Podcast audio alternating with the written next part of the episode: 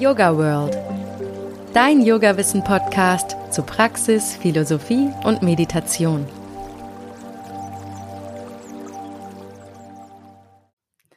Hallo und herzlich willkommen zu How to Yoga. Heute widme ich wieder eine Folge der Meditation. Diesmal aber nicht aus wissenschaftlicher Sicht, sondern ich möchte jetzt aus einem spirituellen Blickwinkel darauf schauen, sozusagen aus der Yoga-Perspektive. So wie ich es bis jetzt verstanden habe, ist die Meditation der Goldstandard im Yoga. Alle yogischen Praktiken wie Asanas, die Körperstellungen oder Pranayama, die Atemübungen, zielen im Endeffekt auf die Durchführung einer gelungenen Meditation ab, beziehungsweise bereiten darauf vor. Aber da gibt es zum Glück jemanden, der dazu viel mehr sagen kann. Mein heutiger Gast, Sukadev Bretz. Hallo, schön, dass du dabei bist. Ja, hallo Susanne, ich freue mich dabei zu sein. Sukadev praktiziert seit über 40 Jahren Yoga und beschäftigt sich auch genauso lange mit der Philosophie dahinter. Er hat zahlreiche Bücher zu verschiedenen Yoga-Themen geschrieben und noch viel mehr Vorträge und Seminare gehalten. Sukadev ist der Gründer und spirituelle Leiter von Yoga Vidya, dem mittlerweile größten Institut für Yogalehrer in ganz Europa. Der Yoga Vidya e.V. ist ein gemeinnütziger, nicht kommerzieller Verein mit dem Ziel, Yoga zu leben und weiterzugeben. Aber jetzt lasse ich mal meinen Gast zu Wort kommen. Sukadev zu Anfang mal. Was ist denn Meditation im yogischen Sinne? Meditation kann man auf zwei Weisen definieren. Meditation ist zum einen ein Ziel und damit ein Zustand und zum anderen eine Praxis. Im höchsten ist Meditation der Zustand, wo der Geist vollkommen zur Ruhe gekommen ist, wo es keine Gedanken im Geist gibt, wo wir reines Bewusstsein sind und damit die Einheit mit dem höchsten Bewusstsein der Weltenseele verwirklichen. In diesem Sinne, Meditation bedeutet, das zu erfahren, was wir wirklich sind. Und eine zweite Bedeutung der Meditation ist, Meditation ist eine Praxis, mit der wir unseren Geist zur Ruhe bringen und schrittweise zu diesem Zustand hinkommen, der die eigentliche Meditation ist. Du hast gerade Praxis gesagt. Was tut der Yogi in der Meditation? Man kann sagen, die Meditation umfasst mehrere Schritte. Zuerst setzt man sich so hin, dass man einen geraden Rücken hat und sich entspannt. Das wäre dann Asana. Zweiter Schritt ist Pranayama. Man atmet ein paar Mal tief ein und aus, um damit auch das Prana, also die Lebensenergien zu harmonisieren. Dritter Schritt wäre Pratyahara. Man übt etwas, was den Geist in einen meditativen Zustand bringt, eben aus dem Alltagsbewusstsein herausbringt. Das kann eine Visualisierung sein, das kann ein Bild sein, das kann ein Gebet sein, das kann eine Affirmation sein oder auch einfach durch den Körper von unten nach oben hochgehen oder auch die Beobachtung des Atems. Und das ist Pratyahara und als nächstes folgt dann Dharana, das heißt die eigentliche Konzentration. Man konzentriert sich auf etwas und versucht dann alles andere zu vergessen. Und wenn dieser Zustand tiefer geht, dann wird es aus Dharana zu Dhyana, man ist absorbiert in das Thema und das geht irgendwann über in Samadhi und damit ins Überbewusstsein. Und da gibt's nochmal verschiedene Stufen, bis wir schließlich in dem Ziel der Meditation angekommen sind, Nirvikalpa Samadhi. Und das ist dann die sogenannte Erleuchtung? Letztlich ist das verbunden mit der Erleuchtung, ja. Äh, bist du erleuchtet? Äh, den Zustand habe ich noch nicht erreicht. Jetzt bin ich höchstens beleuchtet, weil vor mir eine Kamera, ein, eine Lampe ist. Aber ansonsten die volle Erleuchtung, das erreicht man erst, wenn man auch sein Karma ausgearbeitet hat, also die Aufgaben erledigt hat, die im Leben wichtig sind, an seinen Themen gearbeitet hat und natürlich dann auch die Meditation vervollkommnet hat. Wie kam es denn dazu, dass du dich auf den Yoga-Weg gemacht hast? So im Alter von 13, 14 Jahren bin ich in eine Lebenskrise gekommen und dabei habe ich mich gefragt, was ist der Sinn des Lebens? Ich habe vom Leid der Welt immer mehr erfahren. Ein Teil war Holocaust, wie, wie kann es sowas geben? Oder auch die, der Hunger in Biafra. Das war etwas, was mich sehr berührt hat und gedacht, vor dem Hintergrund des ganzen Leidens, was soll das Leben überhaupt? Und in dieser Situation habe ich dann stark gesucht, habe vieles gelesen und dann habe ich irgendwann im Alter von 15, 16 festgestellt, dass eigentlich die verschiedenen spirituellen Traditionen alle Ähnliches sagen. Es gibt ein Bewusstsein jenseits allen Leids, es gibt die Möglichkeit, zu einem Zustand jenseits des Leides hinzukommen und von einem höheren Standpunkt aus macht jede Erfahrung irgendwo einen Sinn. So bin ich zu den Theorien von Karma und Reinkarnation gekommen, die insbesondere ja im Buddhismus und Hinduismus eine große Rolle spielen, aber auch in der damals durchaus verbreiteten Esoterik im Westen auch eine große Rolle gespielt haben. Dann habe ich gedacht, was alle spirituelle Praktiken gemeinsam haben, ist zu meditieren. Und so fing ich im Alter von 16 an zu meditieren, also mit 15 die ersten Erfahrungen der Meditation und seitdem ich 16 bin, meditiere ich jeden Tag ohne Ausnahme. Okay, wow. Lange Zeit. Aber wenn du dem so viel Aufmerksamkeit gibst, da hast du ja quasi dein Leben dieser Sache gewidmet. Ähm, zweifelst du auch manchmal? Ich zweifle nicht daran, dass Meditation zur, zur Tiefe führt und zur Weite. Daran zweifle ich nicht. Manchmal habe ich durchaus Zweifel, wie ich das richtig anstelle, ob das, was ich tue, genau das Richtige ist, daran schon, das gehört irgendwo zum Leben dazu. Aber ich habe glücklicherweise relativ früh auch tiefere Erfahrungen gemacht in der Meditation und aus dieser, diesen tiefen Meditationserfahrungen ist dann ein Grundvertrauen entstanden. Ja, das ist der richtige Weg. Ja, und es gibt Überbewusstsein. Und es gibt sowas wie eine höhere göttliche Wirklichkeit, die ist erfahrbar mit der kann ich mich verbinden und je tiefer ich meditiere, umso stärker ist diese Verbindung, auch im Alltag. Mhm. Du hast gerade schon erwähnt, dass es auch abseits der Selbstverwirklichung spirituelle Erfahrungen gibt, die man in der Meditation machen kann. Was sind denn das für welche? Ja, wenn wir Meditation üben, dann gibt's verschiedenste Erfahrungen. Man kann sagen, erst gibt's natürlich körperliche Erfahrungen. Das sind, ich nenne es gern die Hinderniserfahrungen, wie Rücken tut weh, Knie tun weh, Körper ist unruhig. Das kriegt man relativ schnell überwunden, indem man regelmäßig meditiert. Und da spielen dann natürlich auch die Asanas im Yoga eine wichtige Rolle, dass wir den Körper ruhig bekommen. Nächstes Hindernis ist natürlich der Geist, der vielleicht unruhig ist. Und da ist natürlich zum einen wichtig, dass wir eine Meditation finden, die uns liegt und mit der wir uns gut konzentrieren können. Es gibt ja verschiedene Meditationsarten, die führen alle zum gleichen Ziel und sie sind auch irgendwo alle gleich gut. Aber unterschiedliche Menschen sprechen auf unterschiedliche Methoden an. Auch hier spielt dann Pranayama eine gewisse Rolle, denn über die Atemübungen beherrschen wir das Prana. Und wenn wir das Prana stärken und die Leben, Prana sind die Lebensenergien, wenn wir diese Lebensenergien nach oben bringen, dann führt das natürlich dazu, dass es leichter ist zu meditieren. Gut, wenn wir diese Hindernisse so ein bisschen überwunden haben, dann kann es Reinigungserfahrungen geben. Manchmal kann es einem richtig warm werden in der Meditation was so ein Zeichen ist, dass Energien aktiv werden. Yogis sprechen ja von Nadis, den sogenannten Energiekanälen. Diese werden gereinigt. Im Prozess kann es warm werden. In dem Prozess kann auch so ein Durchschütteln oder so ein Zucken passieren. Das sind dann gute Zeichen. Gut, und manchmal kann es auch passieren, dass dann Emotionen hochkommen. Passiert gar nicht selten, gerade wenn man mal intensiver meditiert, dass man Friedleben meditiert und plötzlich kommt irgendein Bild hoch aus der Kindheit oder irgendwo so eine Emotion wie ein Gefühl von Trauer oder Verlassenheit oder Ärger. Und das ist ein gutes Zeichen, da kommen eben Inhalte aus dem Unterbewusstsein hervor.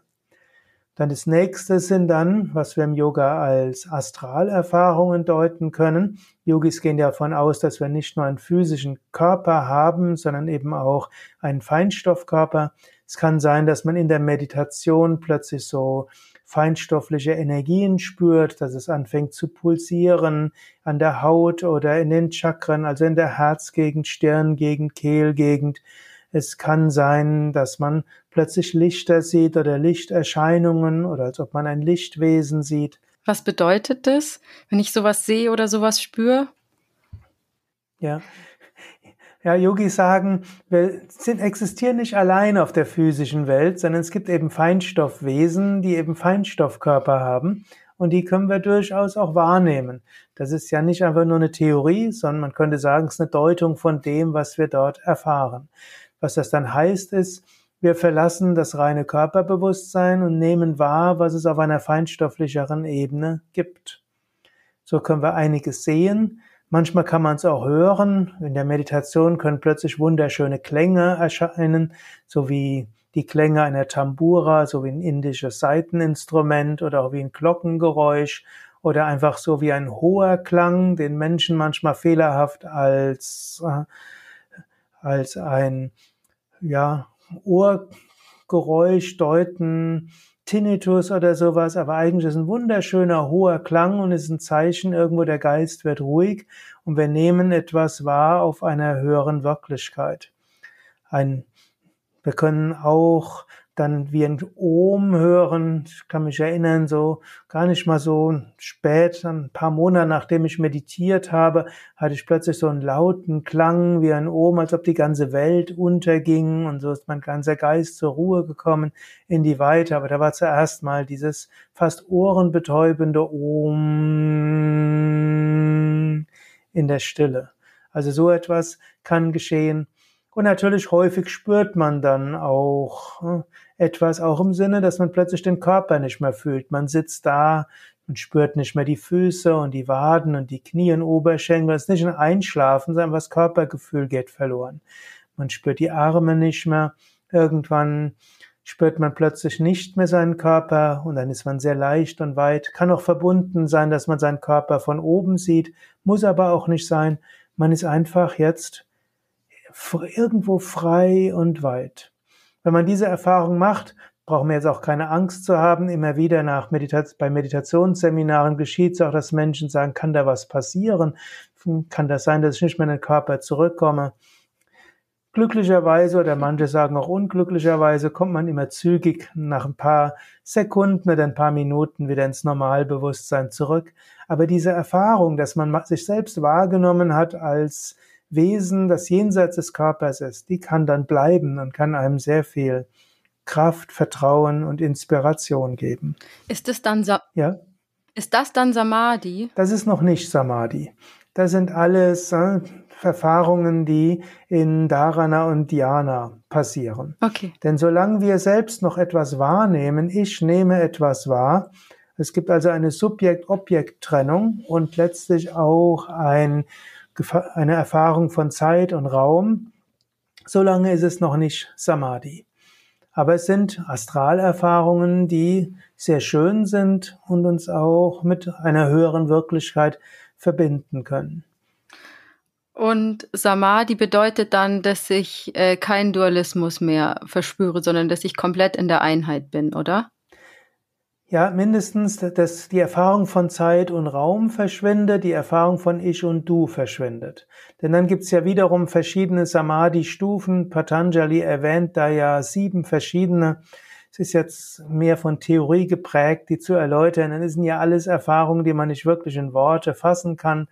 Auch wenn ich zum Beispiel in meinem Kommentar zum Yoga Sutra versucht habe, das in Worte zu beschreiben, aber ein paar Zustände muss ich dann ja auch beschreiben, die ich noch gar nicht erfahren habe und kann dann nur das weitergeben, was ich von anderen Meistern gehört und gelesen habe. Aber im Wesentlichen die ersten Samadhi-Stufen, die gar nicht mal wenige Meditierende irgendwann erreichen, sind eben damit geprägt, dass man in einen Ort kommt, wo Freude ist, wo Weite ist, Verbundenheit ist. Im Yoga nennt man das ja Satchidananda, Sein, Wissen, Glückseligkeit, wo man irgendwo das Gefühl hat von alle irgendwo bedingungslos aufgehoben, reine Liebe, reine Freude, aber eben noch nicht mit der, nicht die vollständige Verschmelzung. Aber bei, auf diesen ersten Stufen hast du dich schon befunden. Die ersten Stufen habe ich mich schon, habe ich befunden, ja. Ich bohre nämlich so, weil ich eine bestimmte Frage habe, die mich so interessiert. Mhm, gerne. Und zwar, weil ich gelesen habe, dass man in Samadhi direkten Zugang zu allem Wissen des Kosmos haben soll. Stimmt das?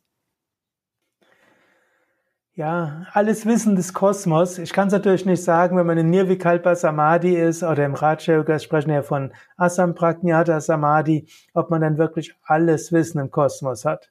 Ich würde aber sagen, man hat den Zugang zu allem, was wirklich wichtig ist ob jetzt ein Meister der Nirvikalpa Samadhi ist, nachher die Einwohnerzahl von Buxtehude kennt oder die Zusammensetzung von irgendeiner Flüssigkeit, die man ihnen zeigt, weiß ich jetzt nicht.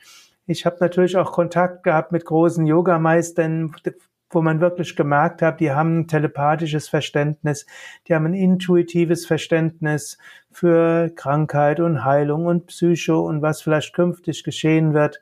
Aber selbst die größten Meister konnte ich sehen, die hatten auch auf der relativen Ebene ein relatives Wissen. Das, was dort auch steht, dass man alles Wissen hat, dann kann man eben auch sagen, sie haben Zustand zum Allwissen und zum Wissen, zum Allem.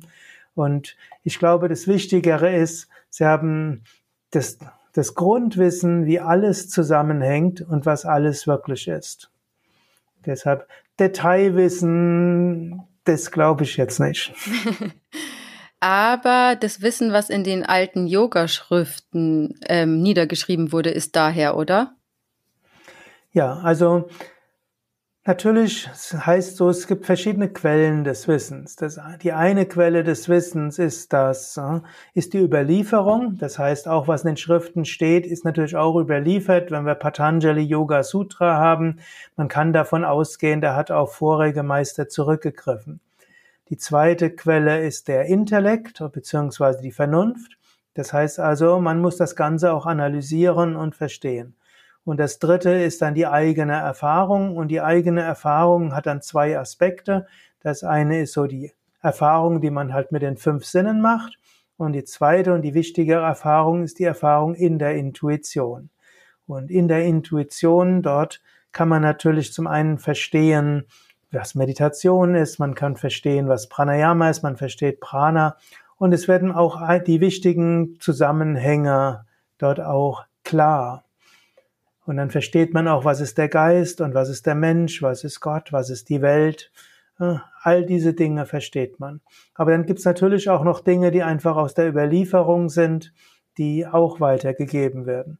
In diesem Sinne alle Schriften wie Bhagavad Gita oder Yoga Sutra oder Hatha Yoga Pradipika, die sind ja alle geschrieben von großen Meistern, die sind natürlich in einer Traditionslinie, die hatten Lehrer gehabt, die ihnen das erzählt haben und sie haben selbst praktiziert, sie sind in die höchsten Bewusstseinsstufen gekommen, hatten dort eine größere, ja, spirit, größere spirituelle Erfahrungen, intuitive Offenbarungen, und dann haben sie natürlich probiert, das irgendwie vernünftig niederzuschreiben.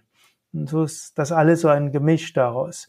Und aus der Tradition kommt natürlich auch manchmal auch Gepflogenheiten aus der Zeit, so dass es, dass man auch bei den alten Schriften manchmal überlegen muss, was sind einfach nur Gepflogenheiten aus der Zeit, die wir heute anders interpretieren müssen. Gilt gerade bei der Bhagavad Gita, gilt auch bei der Hatha Yoga Pradipika. Beim Yoga Sutra muss ich sagen, das scheint absolut zeitlos zu sein. Da finde ich jetzt nichts, was ich nur aus der Zeit finden, feststellen würde und sagen, das sehen wir heute anders. Und wenn ich noch nicht ganz so weit bin wie die alten Yogameister, wie hilft mir denn Meditation in meinem Alltag? Hm. Das Schöne an Meditation ist natürlich, dass sie erstens einem irgendwann hilft zur spirituellen Verwirklichung, zur Verwirklichung des wahren Selbst, die Verwirklichung der Einheit mit dem Kosmischen, zur Transzendenz, aber auf dem Weg alle möglichen schönen Erfahrungen bringt.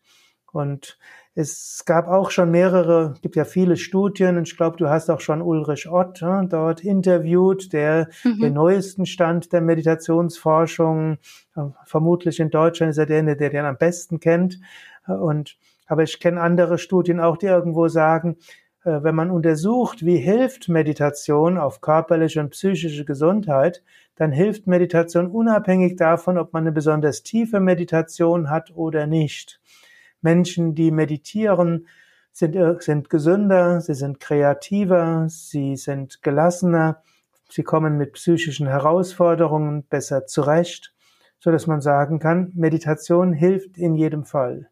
Und interessanterweise unabhängig davon, ob die Meditation tiefer ist oder weniger tief.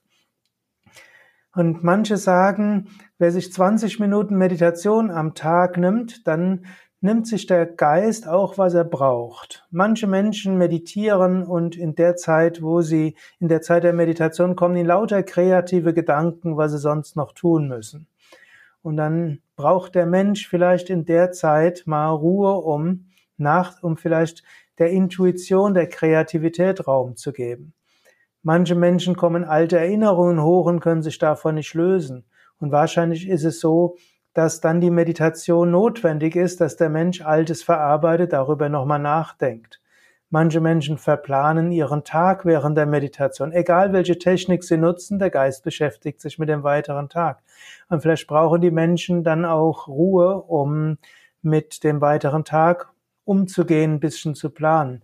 Manche Menschen nicken in der Meditation ein. Und vielleicht brauchen die Menschen ein bisschen mehr Schlaf oder auch diese Art Halbbewusstsein, aus dem man dann ja gut erfrischt und zum Teil mit neuen Ideen aufkommt, rauskommt. Also so eine Art Alpha-Zustand, also wo bestimmte Hirnwellen in Entspannung sind. Die kann man zwar auch mit Bewusstheit und Wachheit haben, aber eben auch mit Schläfrigkeit. Wenn man 20 Minuten am Tag meditiert, kann man sagen, wenn man keine anderen Dinge hat, die zu bewältigen sind, dann kommt man in wirklich tiefe Meditation und hat tiefe Erfahrungen und Einsichten und spirituelle Erfahrungen. Und ansonsten hilft die Meditation für das, was man gerade braucht, psychisch, emotionell, energetisch und zum Teil auch körperlich. Dann sagen kann, jede Minute der Meditation ist es wert, selbst wenn sie jetzt keine tiefe Meditation war. Und gibt sonst noch, was ich unbedingt beachten sollte, wenn ich mit Meditation spirituell voranschreiten möchte? Am, am, Anfang ist es gut, nicht zu viel Ehrgeiz zu haben. Und wenn man eine Weile dabei ist, dann ist es gut, den Ehrgeiz vielleicht wieder etwas zu erhöhen. Das ist das, was ich so immer beobachte. Anfänger wollen gerne sehr schnell tief kommen, aber das ist am Anfang nicht so einfach möglich.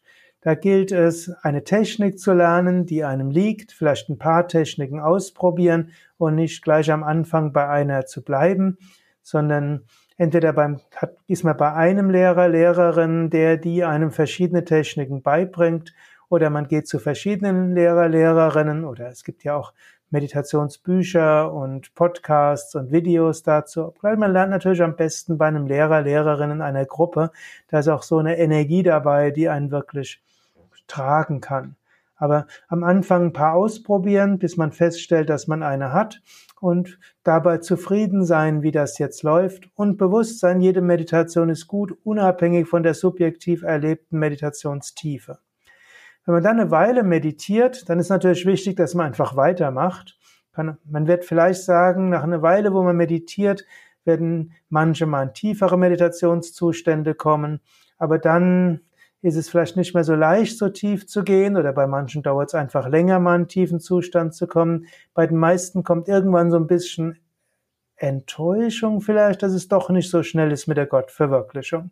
Dann wird man sich bewusst machen, die Meditation bringt auch sehr viel, ohne dass man jetzt zur vollen Erleuchtung kommt und ohne dass es immer diese Peak Experiences gibt. Und dann arrangiert man sich vielleicht damit und sagt, gut, ich meditiere jeden Tag, der Tag verläuft anders, ich bin entspannter, ich leide weniger unter Burnout und Selbstzweifeln und so weiter. Tag ist einfach anders, wenn wir morgens meditieren. Oder Schlaf ist besser, wenn wir abends meditieren. Und dann kommt man vielleicht dazu zu meditieren, dann muss man aufpassen, dass das spirituelle Ziel nicht aus den Augen verlieren. Und dann muss man immer wieder alle paar Monate überlegen, ist Strebe ich wirklich noch nach Überbewusstsein und Transzendenz? Was könnte ich vielleicht tun, um meine Meditation tiefer zu machen, meine Bewusstseinszustände erhabener? Sollte ich vielleicht etwas länger meditieren? Sollte ich vielleicht schauen, wie kann ich die Meditationsintensität erhöhen? Und dann ist es vielleicht nochmal gut, vielleicht ein Buch von einem spirituellen Meister zu lesen, um sich zu inspirieren. Oder zu Anfang der Meditation nochmal bewusst machen, wo will ich hinkommen? Vielleicht auch bewusst entweder sagen, heute will ich nochmal meditieren mit Intensität, vielleicht gelingt heute die Erleuchtung.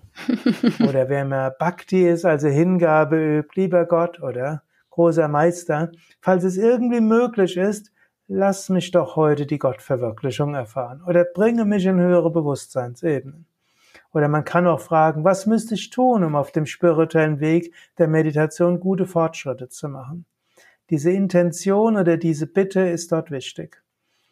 Ich erlebe es auch immer wieder, dass Menschen mich, mir Fragen stellen zur Meditation. Und oft antworten sie mir nachher, also wenn ich sie dann frage, hast du das umgesetzt, was ich dir geraten habe? Oft sagen sie nein, aber meine Meditation war anschließend tiefer. Ich habe festgestellt, dass meine bisherige Technik jetzt viel besser klappt. Das war einfach, sie haben halt jemanden gefragt, von dem sie annehmen, der weiß was, haben sich dort etwas geöffnet und in Wahrheit haben sie sich zu ihrem höheren Selbst geöffnet, denn dann kam die Antwort von innen und was ich gesagt habe, war eigentlich irrelevant. Aber dadurch, dass sie sich geöffnet haben, kam von innen so eine Intuition und die Meditation wurde tiefer. Diesen Impuls muss man sich immer wieder geben, dass man nicht in der Meditation stecken bleibt. Mhm. Du hast es eigentlich gerade auch schon so ein bisschen beschrieben. Ich versuche es nochmal zusammenzufassen, wie es halt bei Yoga Vidya gelehrt wird, dass spirituelle Erfahrung und Fortschritt ein Zusammenspiel eben von diesen drei Dingen sind. Erstens ist Abhyasa, dass man sich halt bemüht und eine spirituelle Praxis hat.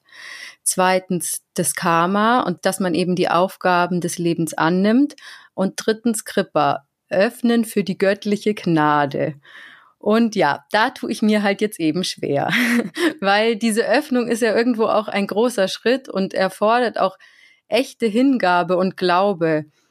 Und ich frage mich halt, kann ich auch zur Selbstverwirklichung gelangen, wenn ich gar nicht dran glaube? Wenn du nicht an die Selbstverwirklichung glaubst oder nicht an. Ja, wenn ich nicht an die Selbstverwirklichung glaube, ja. Ich soll es mal so sagen. Man kann in jedem Fall meditieren, auch ohne an die Selbstverwirklichung zu glauben, dass die Selbst, es gibt ja die, eben Ulrich Ott in seinem Buch Meditation für Skeptiker, sagt ja mehr oder weniger, es äh, ist eine rationale Entscheidung zu meditieren und es fast irrational nicht zu meditieren. Also es gibt vieles, was Meditation auch bewirkt.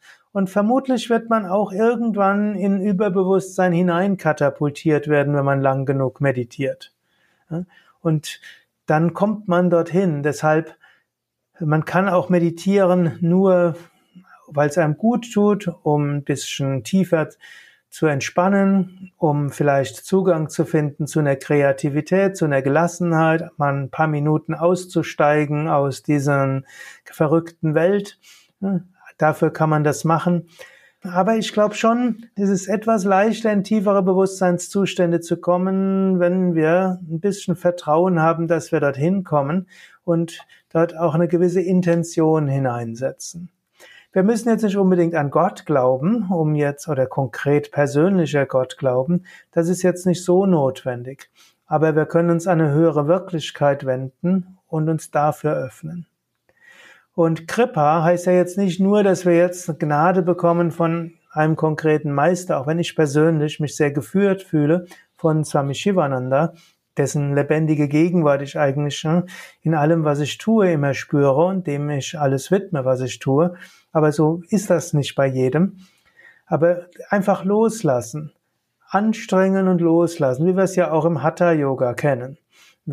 Jeden Tag ist anders. Wenn man zum Beispiel jetzt probiert, den Handstand zu üben, einen Tag geht er leicht, einen anderen Tag geht er nicht so leicht. wenn man probiert, in den Spagat zu gehen, bis zu einem gewissen Grad haben wir es in der Hand, aber nicht vollständig.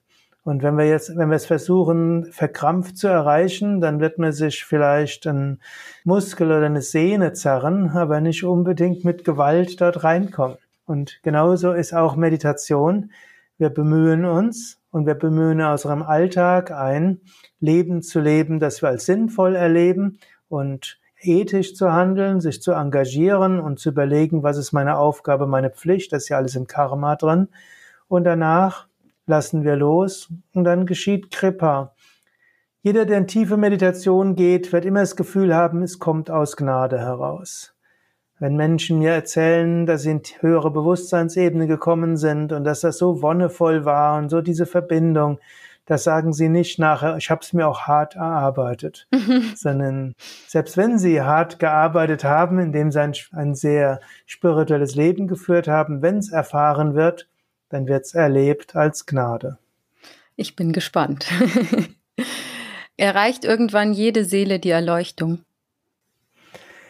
Die Yogameister sagen ja, wir werden uns so lange inkarnieren, bis wir die Erleuchtung erlangen.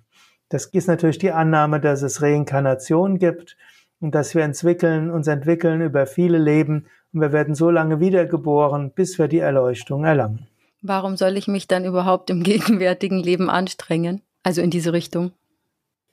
Ja, deshalb, weil es besonders schön ist. Das Leben ist sinnvoller, Leben ist erfüllter, Leben ist schöner, Leben ist vieldimensionaler und faszinierender in dem Maße, wie wir uns der Erleuchtung hinnähern. Man könnte auch hm, anderes sagen, vieles geschieht im Leben von selbst, aber nicht alles und manches hilft, wenn wir uns darum bemühen. Man kann auch sagen, irgendwann wird die Schule fürs Kind zu Ende sein. Warum sollte es sich bemühen? es ist, wenn das Kind mitlernt, ist es schöner, als wenn es nur dagegen protestiert. Ja, absolut. Und man kann schneller zum Ziel kommen oder auch weniger schnell zum Ziel. Das, das Ganze hakt natürlich etwas. Ein Kind, das nur Unterricht stört und nicht lernt, wird natürlich nicht das, den gleichen Abschluss erreichen wie ein anderes Kind. Aber wir erreichen als in der Lebensschule irgendwann den gleichen Abschluss. Aber pro Leben ist es dann doch etwas anderes. Wenn wir nach der Erleuchtung streben und tiefer meditieren und unser Leben darauf ausrichten und dabei Verbundenheit spüren, Liebe spüren, Freude spüren, gelassener werden, mit Menschen besser umgehen können, mit Schicksalsschlägen anders umgehen können, wenn wir Herausforderungen anders annehmen, das ist einfach erfüllender und schöner. Ja, das stimmt natürlich schon. Du hast eben verschiedene Hindernisse angesprochen, die einem auf dem Weg zur Selbsterkenntnis im Weg stehen können. Ich habe jetzt öfters gehört, dass einem das Ego im Weg sein kann, zum Beispiel jetzt Stolz oder das Bedürfnis nach Anerkennung.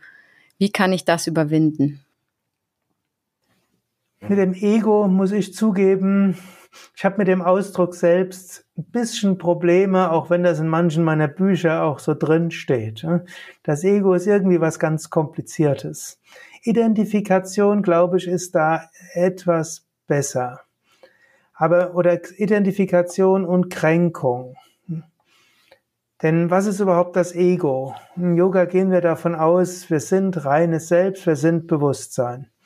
Und das ist unsere wahre Natur. Was ist jetzt Ego? Ego ist im Grunde genommen etwas, was sich irgendwo identifiziert und kränkbar ist. Und weil es sich identifiziert und dann Angst hat, irgendwie die Identifikation zu verlieren, will es irgendwo Anerkennung haben. Und so ist tatsächlich der, die Identifikation ist ein Hindernis. Wenn wir uns identifizieren mit unserer Klugheit, und irgendjemand kritisiert uns, dass wir mal klüger gewesen sind, sind wir gekränkt.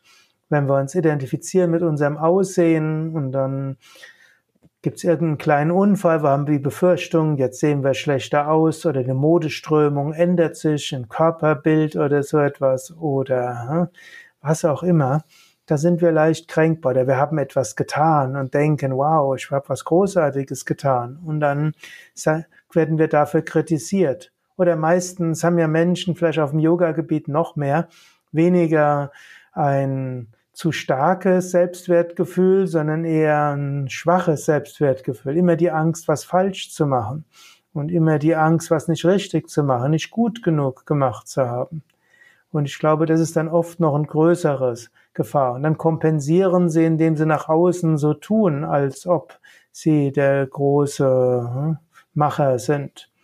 Also ich glaube oft, wenn so aussieht, dass jemand sehr stolz ist und ein dickes Ego hat, eigentlich sehr unsicher und gibt dort irgendetwas vor. Und hier ist es klüger, was letztlich so in der Bhagavad Gita so steht. Tue das, was du tust, so gut wie du kannst. Und dann geschieht, was geschehen soll. Und lass irgendwo eine höhere Kraft durch dich wirken. Und dann geschieht, was geschehen soll. Und es liegt auch nicht alles an dir, sondern irgendwo Karma läuft ab und du bist nur ein Teil von dem Ganzen. Und wenn wir im Alltag daran arbeiten, es durch uns fließen zu lassen, zu überlegen, was will dort, was soll geschehen und weniger, was will ich haben und was brauche ich, dann ist es schöner und leichter. Dann kann natürlich dann auch noch fragen, was braucht dieser Körper und diese Psyche, damit sie das tun können, was notwendig ist und damit es durch sie hindurchfließen kann. Also das sind so Dinge, wie wir uns nicht so sehr identifizieren, nicht so festhalten und auch nicht so schnell gekränkt sind. Also so, man soll Gleichmut üben und frei von Wünschen und Verhaftungen sein. Mit dem Sollen ist immer so eine Geschichte, aber natürlich hilft das, wenn wir jetzt keine egoistischen Wünsche haben, sondern loslassen. Sage manchmal, Wünsche sind Handlungsempfehlungen des Unterbewusstseins mit Energie und den kann man ja auch folgen oder nicht. Zum Beispiel, wenn man Durst hat, dann ist das ja durchaus hilfreich, dann kann man Wasser trinken. Aber wenn wir jetzt gerade kein Wasser da haben, wir werden ja nicht gleich verdursten, wenn wir ein paar Stunden nichts zu trinken haben, mindestens wenn wir jetzt nicht gerade in der Sahara sind äh, oder im Hochsommer, dann wird man sagen, okay, dann gibt's halt jetzt nichts zu trinken. Und ich würde sagen, Wünsche kann man schon haben, aber wir sollen uns davon nicht beherrschen lassen. Bist du mit Yoga Vidya identifiziert oder verhaftet? ist ja dein Lebenswerk. Ist mein Lebenswerk. Ich kann es natürlich nicht 100% sagen, denn ich wüsste, denn es ist jetzt noch nicht passiert, dass es plötzlich weggenommen war. Es, sagen wir so, ich habe dort Verantwortung, ich habe Aufgaben. Und es gab jetzt vor mhm. kurzem die Pandemie und da war, war schon die Existenz von Yoga Vidya gefährdet. Und ohne Staatshilfen und Spenden würde es heute kein Yoga Vidya mehr geben. Und das war zwischendurch eine realistische Möglichkeit. Und dann war es meine Aufgabe, alles zu tun, was es dort gibt, was dort möglich ist. Und, aber ich hatte auch zwischendurch innerlich gesagt, ja, ohne Yoga Vidya geht der spirituelle Weg auch weiter. Hm. Also du hast keine Angst, dass dich das die Erleuchtung kosten könnte. Nein, das wird mich sicherlich nicht die Erleuchtung kosten. Es würde, es hätte sicher Reaktionen auf Emotionen und Gefühle und manchem anderen. Und dann würde es neue Findungsprozesse geben. Aber ich würde es ansehen als einen wichtigen Schritt zur spirituellen Entwicklung. Ist das Streben nach Selbstverwirklichung aber nicht auch an sich eine Verhaftung oder eine Identifikation? Ich würde es nicht sagen, dass es eine, eine, Identifikation ist, denn es geht ja darum, das zu verwirklichen, was wir in Wahrheit sind. Und es geht darum, unserer Bestimmung zu folgen. Also der Bestimmung zu folgen und das zu tun, was zu tun ist, und das zu erfahren, was unsere wahre Natur ist, ist jetzt keine Verhaftung. Natürlich. Aber es bedeutet auch nicht, dass man frei von Wünschen ist. Wünsche ja. Wunsch ist ja etwas, was wir wollen, was wir nicht haben. Okay. Hm.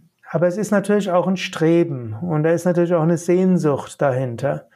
Und natürlich eine gewisse Verhaftung habe ich, zum Beispiel habe ich die Verhaftung, ich will jeden Tag 20 Minuten meditieren, koste es, was es wolle. Und das ist eine hilfreiche Verhaftung. Oder es gibt auch noch andere Verhaftungen, zum Beispiel ich übe jeden Tag mindestens 30 Minuten Pranayama und es spielt keine Rolle, was sonst da ist, also Atemübungen. Und ich mache jeden Tag meine Asanas. Das mache ich und es spielt keine Rolle, was sonst da ist. Und da habe ich auch eine Verhaftung daran. Und äh, wenn in der Zeit wird irgendwas ist, wo ich jetzt gerade bei der Praxis bin, da will mich jemand stören und dann hat das auch eine Reaktion in meiner Psyche. Und manchmal muss ich dann die Praxis verschieben, denn Dinge passieren ja auch. Aber dann merke ich schon, ganz verhaftungslos bin ich dort nicht. Aber das sind positive Verhaftungen, die einem helfen, aber sind auch keine absolute Verhaftungen. Hm. Also die darf man haben. Ja, es gibt, das ist wie mit, wie mit einem Seil, das man braucht, um hochzuklettern auf einen Baum. Das ist auch, man braucht ein Seil. Es gibt Seile, die halten einen in Ketten oder mit, denen wird man gefangen. Aber angenommen, will hoch auf einen Baum gehen, dann das eine Seil kann einen davon abhalten, dass einen gefangen hält und irgendwo festhält. Und das andere Seil, das man oben am Baum hat, das hilft einen zur Befreiung zu kommen, also dahin zu kommen, wo wir wirklich hinkommen können. Und so gilt es, die Mittel zu nutzen, die man braucht, aber nachher muss man sie natürlich auch wieder loslassen. Okay. Und mal angenommen, ich mache das Ganze mit der Meditation jetzt recht regelmäßig und diszipliniert. Woran merke ich, dass ich mich auf dem richtigen Weg befinde oder eben auch nicht? Das ist eine gute Frage, denn so einfach ist das nicht, denn in der Meditation kann ja alles Mögliche passieren. Ich würde sagen, jeder, der meditiert regelmäßig, der befindet sich auf einem guten Weg. Jetzt langfristig, woran merkt man es? Man merkt es natürlich daran, dass man insgesamt ruhiger ist, dass man friedvoller mit sich selbst umgeht, dass man etwas friedvoller mit anderen umgeht. Man merkt, dass das Leben einen tieferen Sinn hat. Man merkt auch, dass man Dinge besser versteht, dass man intuitiv besser versteht, worum es im Alltag geht. Also langfristig wird das so sein. Kurzfristig gibt es natürlich eben auch die Reinigungserfahrung. Das muss man dann voneinander unterscheiden. Kannst du jetzt noch mal ganz knapp für uns die sieben Stufen der Erkenntnis beschreiben, die sieben Bhumikas? Mhm. Also sieben Bhumikas, Stufen der Erkenntnis, ist etwas, was aus dem Yoga Vasishta stammt, wo ein Schüler namens Rama den Lehrer namens Vasishta fragt. Und die sieben Stufen, bis wir mit dem höchsten verschmelzen, ist als erstes Shubecha, Sehnsucht nach Wahrheit, dass man strebt nach etwas Höherem. Vicharana ist dann das rechte Streben, das heißt, bewusst den spirituellen Weg gehen, sein Leben auszurichten, der Suche nach der höchsten Wahrheit. Das dritte ist dann Tanumanasa, das Transparentwerden des Geistes, Zugang zur Intuition, die Meditation wird tiefer und man mag das, was gut ist und ist erfüllt von einem gewissen spirituellen Grundbewusstsein. Dann folgt Sattvapati, das Erlangen von Reinheit, man ist ganz durchdrungen von dieser tiefen Spiritualität und hat dann auch tiefere Einsichten und auch bestimmte Fähigkeiten, die über die physische Welt hinausragen. Der nächste Zustand heißt dann der fünfte Zustand Asam Sakti, von nichts mehr berührt. Das heißt, man hat die Erfahrung der höchsten Wirklichkeit, ist in den höheren Samadhi-Stufen und hat daraus dieses Grundvertrauen, dass alles gut ist und dass hinter allem die eine Wirklichkeit ist. Im Asam Sakti wird der Meister, die Meisterin oder der, die Übende weiterhin Alltagserfahrungen machen, weiter die Aufgaben im Alltag erfüllen, hat das sogenannte Doppelbewusstsein, das heißt, sieht auch vom höheren Standpunkt aus alles, kommuniziert wie normal, aber hat gleichzeitig die Erfahrung der Einheit. Dann gegen Ende des Lebens des Übenden kommt dann Padata Bhavani, wo langsam nur noch das Bewusstsein ist der Einheit, weniger dieses physischen Körpers. Der physische Körper lebt dann noch so ein bisschen etwas, meistens wenn die Meister in ihren 80ern oder 90ern sind, ist weiter dieses Überbewusstsein da, aber Meister, Meisterin tut nichts mehr. Und wenn dann aus diesem Bewusstseinszustand nur noch Samadhi ist und kein physisches Bewusstsein mehr, dann ist es Turiyaga, der siebte Zustand. Und in diesem Zustand löst sich dann irgendwann der Körper auf und der, die Übende, löst auch den Astralkörper auf und verschmilzt mit dem, was er oder sie immer war, kosmisches Bewusstsein. Vielleicht die wichtigsten drei Stufen sind natürlich für den Praktizierenden erstmal Sehnsucht nach etwas Höherem, das zweite ist regelmäßige Praxis und als drittes man erreicht höhere Gemütszustände und dann wird es leicht zu praktizieren. Also auf der dritten Stufe befindet man sich quasi am längsten dann. Vielleicht sogar auf der zweiten Stufe am längsten. Man kann auch sagen, die meisten Menschen fluktuieren zwischen erster, zweiter und dritter. Das heißt, die Sehnsucht ist da, aber nicht mehr so sehr auf Praxis ausgerichtet. Das wäre Shubecha. Die zweite ist, man ist wirklich auf der sehr konsequent bei der Praxis und arbeitet intensiv. Und als drittes Tanumanasa.